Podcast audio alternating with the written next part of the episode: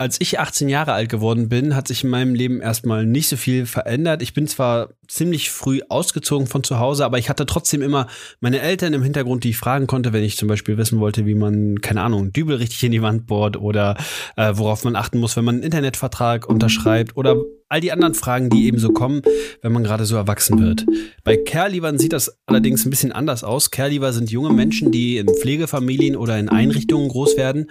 Und wenn die 18 Jahre alt werden, dann sind die erstmal quasi auf sich allein gestellt. Das soll nicht so bleiben, findet zumindest die Organisation, mit der wir heute sprechen. Ihr hört Solidarität, was können wir tun? Mein Name ist Lars. Moin.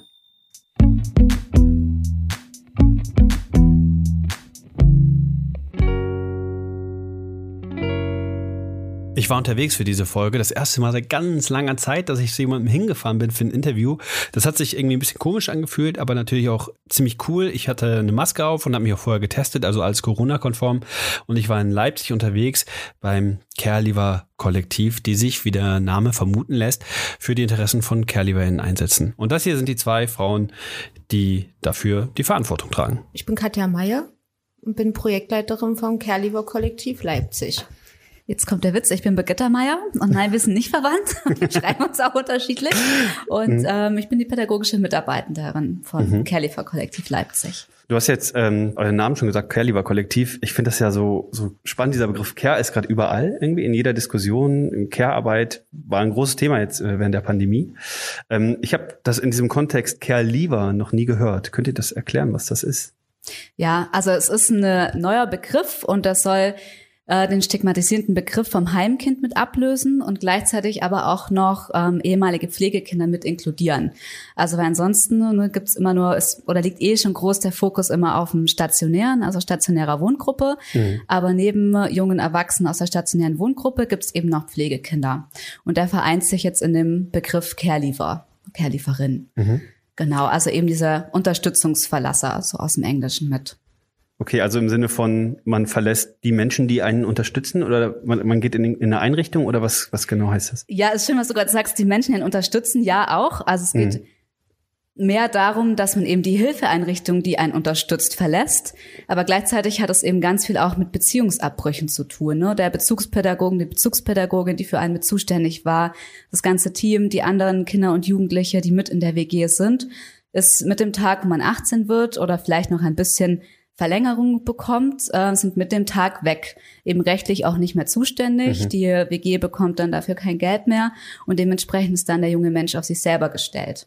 Mhm. Also genau. eine junge Person ist in der Obhut einer Pflegeeinrichtung oder einer Pflegefamilie und mit dem 18. Geburtstag ändert sich das quasi von einem Tag auf den anderen und man ist so ein bisschen auf sich alleine gestellt. Genau, ja. Also mhm. kommt natürlich immer ein bisschen mit drauf an. Es wird vorher gibt es Checklisten, wo dann gecheckt wird von dem jungen Menschen selber, von dem Jugendamtsmitarbeitenden und von äh, dem Bezugsbetreuer, der Bezugsbetreuerin nochmal, ist der Mensch reif genug, um selbstständig zu leben. Und diese Checklisten sind eben auch mit umstritten, ne, weil ja jeder Mensch auch sehr individuell ist. Und ab wie viel Prozent der Checkliste ist man wirklich selbstständig mhm. genug, auch wenn man noch zum Beispiel Unterstützung braucht bei Anträgen formulieren oder kein ähm, Sozialsystem hat oder ähnliches. Ab wann kann ich jemanden in die Welt schicken, ohne einen weiteren Ansprechpartner, Ansprechpartnerin zu haben? Was sind denn das so für Punkte, die auf so einer Checkliste draufstehen? Ähm, ganz vielfältig. Also es geht tatsächlich los mit, ich kenne meinen eigenen Körper, ich kenne meine Sexualität, mhm. ähm, wo man sich auch schon überlegen kann, was bedeutet das? Ich kenne meine Sexualität, wie kreuzt das der junge Mensch für sich an? Dann muss das noch der Jugendamtsmitarbeitende, Mitarbeiterin bewerten und Bezugsbetreuerin. Mhm. Ähm, das heißt, wie erkläre ich das auch meinem Bezugskind oder Jugendlichen. Mhm. Was bedeutet Sexualität eigentlich und diese zu kennen? Also sind eben auch umstrittene Fragen, dann eben auch ich weiß, an welche Unterstützungseinrichtungen ich mich wenden kann. Ich weiß, wie ich mich in eigenem Wohnraum verhalten muss. Ähm, es ist also sehr allumfassend und trotzdem fehlt ganz viel. Mhm. Ja. Wenn ich jetzt mich so erinnere, wie das für mich war, als ich so 18 wurde, ähm, da hat sich eigentlich nicht viel geändert. Ne? Ich durfte Auto fahren, ich hatte dann einen Führerschein irgendwann. Aber was du jetzt gerade angesprochen hast, diese Frage nach äh, Bewusstsein über die Sexualität oder kann ich jetzt schon selber für mich kochen und meine Wäsche waschen? Mhm. Weiß ich nicht, ob ich die damals mit Ja beantwortet hätte unbedingt. Ähm, wie ist denn das? Was, was ändert sich denn für einen Kerlieber, für eine Kerlieber mit diesem Datum, mit diesem 18. Geburtstag? Was, also wenn man jetzt eben diesen Fragebogen oder diesen, diesen Checkpunkt so durchgegangen ist und gesagt hat, alles klar, diese Person kann jetzt alleine sein. Was, was passiert da in diesem, in diesem Menschenleben? Hm, also es ändert sich eigentlich alles. Das ist eigentlich so, wenn man zu Hause auszieht, da kann man sich auch noch dran erinnern. Auf der einen Seite hat man sich mega gefreut und gedacht, cool, endlich äh, keine Eltern mehr, endlich keine Bezugsbetreuerin mehr, die irgendwie sagt, mach dies, mach das, mach jenes und wasch deine Wäsche, räum dein Zimmer auf. Was ist denn mit dem Antrag? Du musst noch zur Schule gehen, hast deine Hausaufgaben gemacht oder ne, ausbildungstechnisch eben. Und ähm, von dem her ist es auf der einen Seite natürlich ein tolles Gefühl von Freiheit für die jungen Menschen. Ähm, gleichzeitig fehlt ihnen aber auch jegliche ja, Ansprechpartnerin. Ne? Wenn man auch, überlegt, oder? wo man ausgezogen hm. ist. Also ich glaube, ich war auch schon immer gerne recht selbstständig. Trotzdem waren einfach so Fragen wie BAföG-Antrag. Ne? Hm. Wie, wie mache ich das? Oder Hm. Wohnung, oh, was brauche ich denn hier eigentlich noch für einen Internetanschluss oder ähnliches? Also es sind wirklich die alltäglichen Fragen, wo dann die Careliferinnen da sitzen und merken, ups, okay, wie geht's denn irgendwie weiter? Mhm. Oder auch weitergesehen sind dann im eigenen Wohnraum, freuen sich das erste halbe Jahr und merken dann aber, okay, ich bin irgendwie doch ganz schön einsam jetzt und alleine, weil ich weiß gar nicht, wohin kann ich mich denn eigentlich gerade wenden, ähm, weil gerade eben auch noch dieses ja aus der Wohngruppe raus und damit sind alle Kontakte auch mit abgebrochen. Mhm. Genau, es soll jetzt ja auch anders kultiviert werden mit, ähm, aber aktuell ist das eben noch so und da fehlt dann eben der Anschluss. Also wo ich jetzt in meiner Biografie sage, als ich ausgezogen bin, konnte ich Papa immer noch anrufen, wenn ich nicht wusste, wie ich den Dübel in die Wand schraube oder äh, ich Genau. musste irgendwie ähm, meinen, meinen ersten Mietvertrag unterschreiben oder Telefonvertrag, da konnte ich irgendwie nochmal meine Eltern drüber schauen lassen. Das ist dann in dem Moment für einen Caliber weitaus schwieriger. Genau. Und es war auch eine Bohrmaschine da. Da geht es ja eben schon los. Finanziell ist nichts vorhanden. Und wie komme ich jetzt überhaupt an eine Bohrmaschine ran? Also es gibt tatsächlich auch von äh, Kollegen bei uns aus Brückensteine, ähm, die haben eine äh, ja, Wand aufgebaut und dort bohren geübt. Wie funktioniert das Ganze? Und haben tatsächlich Bohrmaschinen gekauft, um die ausleihen zu können. Ja, es geht wirklich um die ganz alltagsnahen, praktischen Sachen. Oder nach einem Jahr kommt die Nebenkostenabrechnung. Ich muss 100 Euro nachbezahlen. Warum? Wieso überhaupt? Was mache ich denn jetzt eigentlich damit? Und ich oder ich kann es nicht bezahlen. Ja. Und dann geht's eben schnell eine Spirale abwärts. Genau. Mhm. Oder kann. Muss nicht, kann. Weil einfach die Hilfe, die Unterstützung fehlt in diesen alltäglichen Sachen und dann eben auch Sachen, die dann wie eben Steuererklärung oder was weiß ich, auch justiziable Genau. Dinge sind. Mhm, verstehe. Ja. Ist das denn eine Gruppe, also die Kerliver und KerliverInnen, ist das eine Gruppe, die in der Öffentlichkeit, in der Gesellschaft, vielleicht auch in der Politik wahrgenommen werden? Ich meine, ihr setzt euch jetzt ein, ihr bildet eine Lobby, aber ist das, ist das irgendwie auf der Tagesordnung, diese Menschen zu unterstützen? Und du hast es ja gerade schon so angedeutet, auch da Verbesserungen herbeizuführen? Also es ist, ähm, die Frage war ja, ob es so eine Öffentlichkeit für dieses Thema gibt und das ist schon so, das hat sich verbessert. Nach wie vor könnte die Aufmerksamkeit größer sein. Ähm, das liegt aber auch daran, dass neben diesen ganzen alltäglichen Sachen, die wir gerade besprochen haben, ist es natürlich auch für die Biografie, für das, ne, das eigene Verständnis der Kerliver nach wie vor oder Kerliverin nach wie vor schwierig, ähm, damit auch nach außen zu treten. Also meine Kollegin hatte ja gesagt, es geht auch um das Auflösen von Stigmatas. Ne? Also nach wie vor ist das nicht easy peasy, einfach zu sagen, ja, äh, was war denn deine letzte Adresse? Ach, das ist eine WG. Was ist denn das? Ach so, du warst wohl nicht artig sozusagen. Deine Eltern wollten dich nicht. Also da gibt's so äh, auch ganz krude Vorurteile nach wie vor. Aber es ist so, dass es im Diskurs angekommen ist. Es gab jetzt äh, auch eine große Reform der Sozialgesetzgebung, Kinder-Jugend-Stärkengesetz, wo Care-Leaver viel stärker in Blick genommen werden, wo auch Selbstvertretungen geschaffen werden sollen, wo man sogar anregt, dass diese ehemaligen Hilfeadressatinnen auch in politischen Gremien vertreten sein soll. Und da ist schon Wind unter den, den Flügeln gerade. Ja, da stehen wir als Brückensteine auch nicht alleine da. Es gibt einen Kerliver e.V. in Deutschland, der sich als Selbstvertretungsorganisation stark macht und noch einige andere Projekte. Aber es ist, glaube ich, nicht so im alltäglichen Ge Gedanken der Menschen. Und daraus entstehen oft so auch unbeabsichtigte Probleme in der Kommunikation. Weil es ne? einfach ein Weil es unsichtbares wird nicht Problem als ist. normal Ja. Mhm. angesehen. Mhm. Und es ist wahrscheinlich statistisch auch gesellschaftlich natürlich nicht diese Normalität, wenn man es so bezeichnen will. Aber es gibt, glaube ich, viel mehr junge Menschen, die diese biografischen Erfahrungen machen müssen, als sich das die Menschen vorstellen. Mhm. Ja. Mhm. Weil es einfach von der eigenen Lebensrealität so weit weg ist und weil es ja möglicherweise auch so selten dann auch offen kommuniziert wird. Wahrscheinlich gerade aus den Gründen, die du genannt hast, Stigmatisierung, dass man dann irgendwie in eine Schublade gesteckt wird. Aber wenn ich mich jetzt erinnere an meinen Studienstart, wie viele Menschen ich kennengelernt habe, statistisch wäre ja möglicherweise auch äh, eine Person dabei gewesen, die Kerliver oder Kerliverin ist. Ähm, Ihr habt das Kerliver-Kollektiv in Leipzig gegründet. Du hast gerade auch gesagt, es gibt auch äh, bundesweit Organisationen, die sich einsetzen für CerliverInnen. Ähm, wie ist es dazu gekommen und was, was macht ihr hier in Leipzig? Also 2019 ist das Projekt an Start gegangen, weil die Drosus Stiftung die Initiative Brückensteine Kerliver gegründet hat, aufgesetzt hat. Das ist eine Collective Impact Initiative von mittlerweile acht Projekten, die dieses Thema eben in Mitteldeutschland und auch bundesweit voranbringen. Und ähm, unser Träger, das Heizhaus, kommt ursprünglich aus der Jugendkulturarbeit und wir wurden angesprochen, das umzusetzen um sozusagen mal einen neuen Blickwinkel reinzubringen und auch nicht so abhängig zu sein von diesem ganzen stationären System und der ganzen öffentlichen Förderung und den Sachzwängen, den Kostendruck, der da ja auch dahinter äh, steckt, unbenommen. Leipzig ein großes Thema.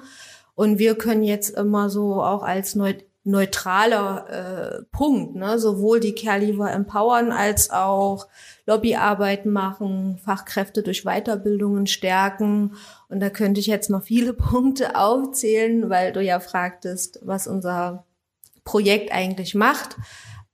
Hauptsächlich wollen wir Caregivern und Caregiverinnen Unterstützung anbieten über verschiedene Formate, Beratung, mhm. Mentoring oder dass sie sich hier selbst organisieren können, Selbstvertretung. Also wir haben eine Pflegekindergruppe, wir haben Kerliverinnen, die jetzt sich politisch engagieren, Demos oder Infoveranstaltungen machen. Wir haben aber auch so ganz niedrigschwellige Angebote, wie eben ein Sommerfest mhm. oder hoffentlich, wenn es klappt, eine Weihnachtsfeier, wo die sich auch vernetzen können. Mhm. Ja, also.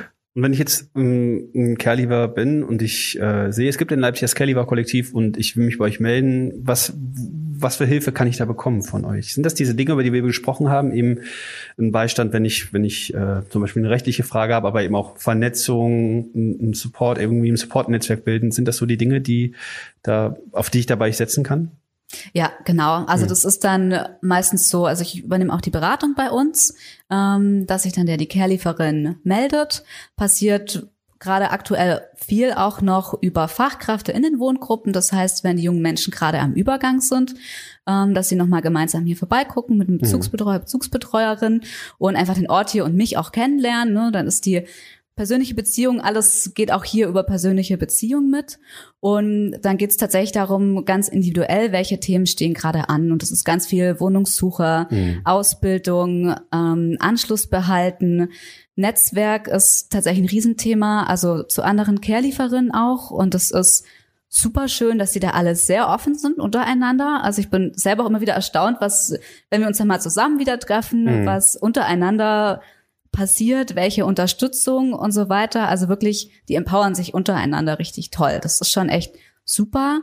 Mm, wo es halt aufhört, was, was ich nicht mit leisten kann, sind dann einzelne Wohnungsbesichtigungen mit gehen oder ähnliches. Mhm. Dafür haben mhm. wir dann eben unser Mentoring-Programm, wo wir an Ehrenamtliche mit vermitteln können, die dann eben gerade bei Wohnungssuche mit unterstützen können, bei Ausbildungsplatzsuche, bei Bewerbungen auch mitschreiben, ähm, bis hin zu einfach eine Runde im Kospudener See fahren, ein mhm. bisschen Ablenkung, Freizeitaktivitäten. Also es wird dann auch ganz individuell geguckt im Mentoring. Genau, wenn ich eben merke, dass sind andere Bedarfe noch da, dann verweise ich einfach weiter mit an andere Beratungsstellen, wo ich dann mhm. einfach passgenau ähm, ja, mitgeben kann. Ähm, ich kann dir hier an der Ecke irgendwie noch, wenn es psych psychisch gerade irgendwie schwieriger ist, an andere Vereine oder ähm, wenn es finanziell knapp wird, eben an unter andere Unterstützung mit verweisen, mhm. wo ja hier einfach bei uns im Projekt die Möglichkeit endet. Genau. Das heißt also, es gibt so die, die eine Ebene, wenn ich quasi einfach strukturelle Fragen habe, mhm. dann bin ich bei dir gut aufgehoben und wenn es wirklich darum geht, kann mich jemand begleiten, kann jemand irgendwie an meiner Seite sein, dann gibt es Freiwillige die auch mit unterstützen können. Genau, richtig, Mhm. ja. Ehrenamtliche oder eben, wir haben zum Beispiel auch eine Caregiverinnen-WhatsApp-Gruppe, das heißt, Mhm. wo die sich also auch austauschen können. Dann gibt's noch eine Studiegruppe extra. Also, Also auch einfach eine Selbsthilfe. Genau, Ja, richtig, ja. Genau. Ja, Mhm. genau. Was ist denn jetzt jenseits des Vereins, ob in, in Leipzig, in Berlin, in Köln, in München, in Buxtehude, was, was können wir tun, um, um Care zu unterstützen? Du hast gerade schon gesagt, man kann sich irgendwie auch engagieren, jetzt bei euch jetzt zum Beispiel als, als Mentor oder Mentorin. Ja. Aber was können wir tun, um, um Care zu unterstützen, um da zu sein? Also ich glaube, das Schönste ist schon, äh, dass du zum Beispiel hier bist und den Begriff Caregiver, Caregiverin rausträgst in die Welt. Das ist, glaube ich, gerade das ähm, Größte, was passieren kann, ja, weil es eben noch ein sehr junger Begriff ist und auch ganz viele Fachkräfte, die in dem Bereich arbeiten, der Begriff gar nicht bekannt ist. Also es ist jetzt auch überhaupt nicht vorwurfsvoll, nur es ist einfach noch sehr jung und jeder sitzt auch so in seinen Themen zusammen und eben auch unter dem Begriff Caregiver, Caregiverin so zusammengefasst. Ne? Deswegen ist das Beste, was uns gerade passieren kann, einfach wirklich Öffentlichkeitsarbeit, um wen geht's hier eigentlich, wer ist das, welche Themenfelder sind das, weil wenn wir eben drüber aufklären und davon berichten, dann ist immer ganz groß so, oh krass, okay. Ja, Ja, und auch total einleuchtend. Ich meine, man hat ja selber diese Lebensphase auch erlebt, ja, und weiß auch, mit Ja. welcher emotionalen, ähm, ja, mit was für einem emotionalen Chaos das auch verbunden sein kann, einfach überhaupt 18 zu sein und irgendwie seinen Weg in der Welt zu finden. Ja, genau. Und eben mit 18 schon ne, komplett erwachsen zu sein, also eigentlich 40, so auf die Art. Ja, genau. Also das ist das, ähm, würde ich jetzt sagen, was am meisten Hm. hilft gerade. Ja. Und gibt es auch was, was man tun kann, um ganz explizit das Care-Kollektiv in Leipzig zu unterstützen? wurden ja die Punkte schon angesprochen, dass man sich ehrenamtlich bei uns engagieren kann. Ähm, eine weitere Möglichkeit ist aber ein ganz spezielles Thema bei uns ist ja das äh, Kerliver-Haus, was wir konzeptionell so in der Entwicklungsphase haben. Also wer sozusagen mitdenken will an Übergängen, ne? Also von von eigen, also von WG in eigenen Wohnraum oder in sagen wir auch selbst bis hin sogar zur Idee von selbstverwalteten Wohnen, wer da auch Expertise einbringen kann, Architekten, ich meine, vielleicht hören hier auch Investoren zu. Ja, man muss es ja nicht so klein drehen, also es geht natürlich auch um Geld, also wie, wo würde so ein Haus stehen, wer kann das mitfinanzieren, gibt es vielleicht die verrückte Idee, eine Genossenschaft zu gründen. Das ist ja auch ein solidarisches Thema. Und wir wissen eben, unter den Kerlivern ist dann eine Grenze der Solidarität äh, auch ähm, in dem Sinne erstmal erreicht, dass sie ja noch nicht über so viel Ressourcen verfügen, dann auch zum Beispiel Genossenschaftsanteile und so weiter zu zeichnen. Na, Also da bräuchten wir im Prinzip wieder eine Mittlerebene, wo jemand sagt, ich trete in diese Genossenschaft ein, weiß aber, es ist nicht mein Wohnraum, der wird dann eben von Kerlivern genutzt. Das wäre jetzt mal so eine spontane Antwort, äh, die, die vielleicht auch nicht zu kleinteilig ist. Praktische Hilfe gerne auch gesehen, stoßen wir aber tatsächlich an die Grenzen, weil wir jetzt, wir können keine Möbelbörse oder irgendwas sein, das schaffen wir gar nicht zu organisieren.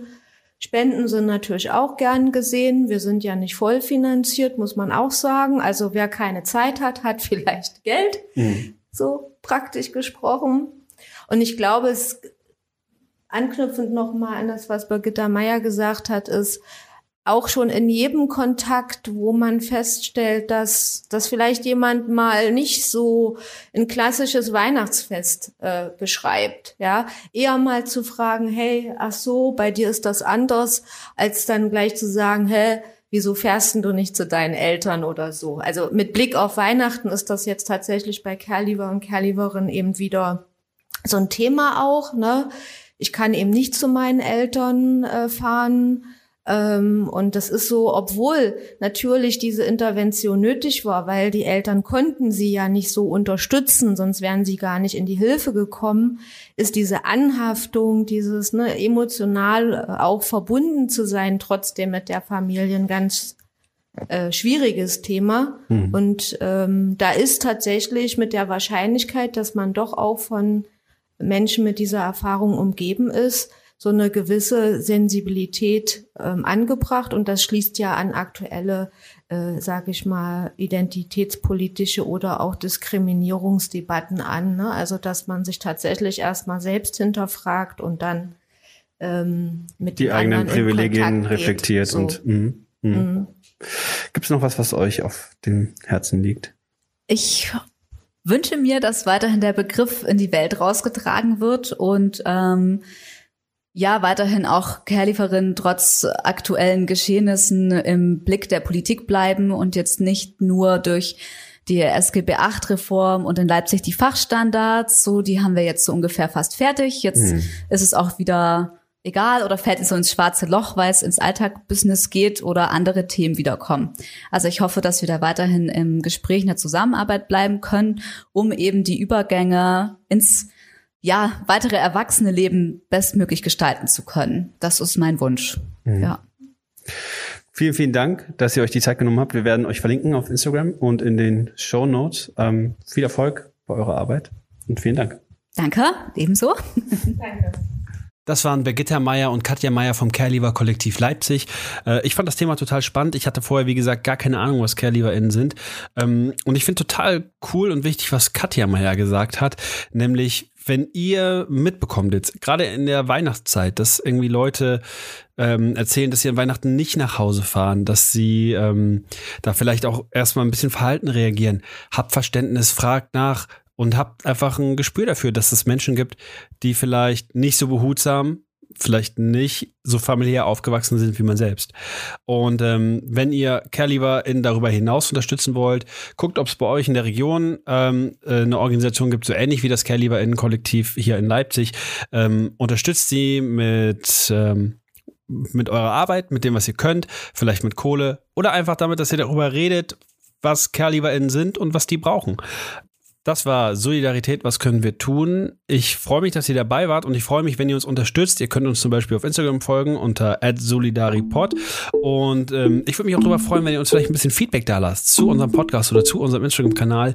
Ähm, sagt uns einfach, wie ihr das ganze Ding hier findet, was ihr euch vielleicht von uns wünscht. Ähm, schreibt uns, was euch gefällt. Meldet euch, wenn ihr Ideen habt, worüber wir reden können und schaltet das nächste Mal wieder ein auf Spotify oder wo auch sonst ihr immer Podcasts hört. Ganz egal, wir freuen uns auf jeden Fall, dass ihr am Start seid. Bescheid. Bis dahin, haut rein.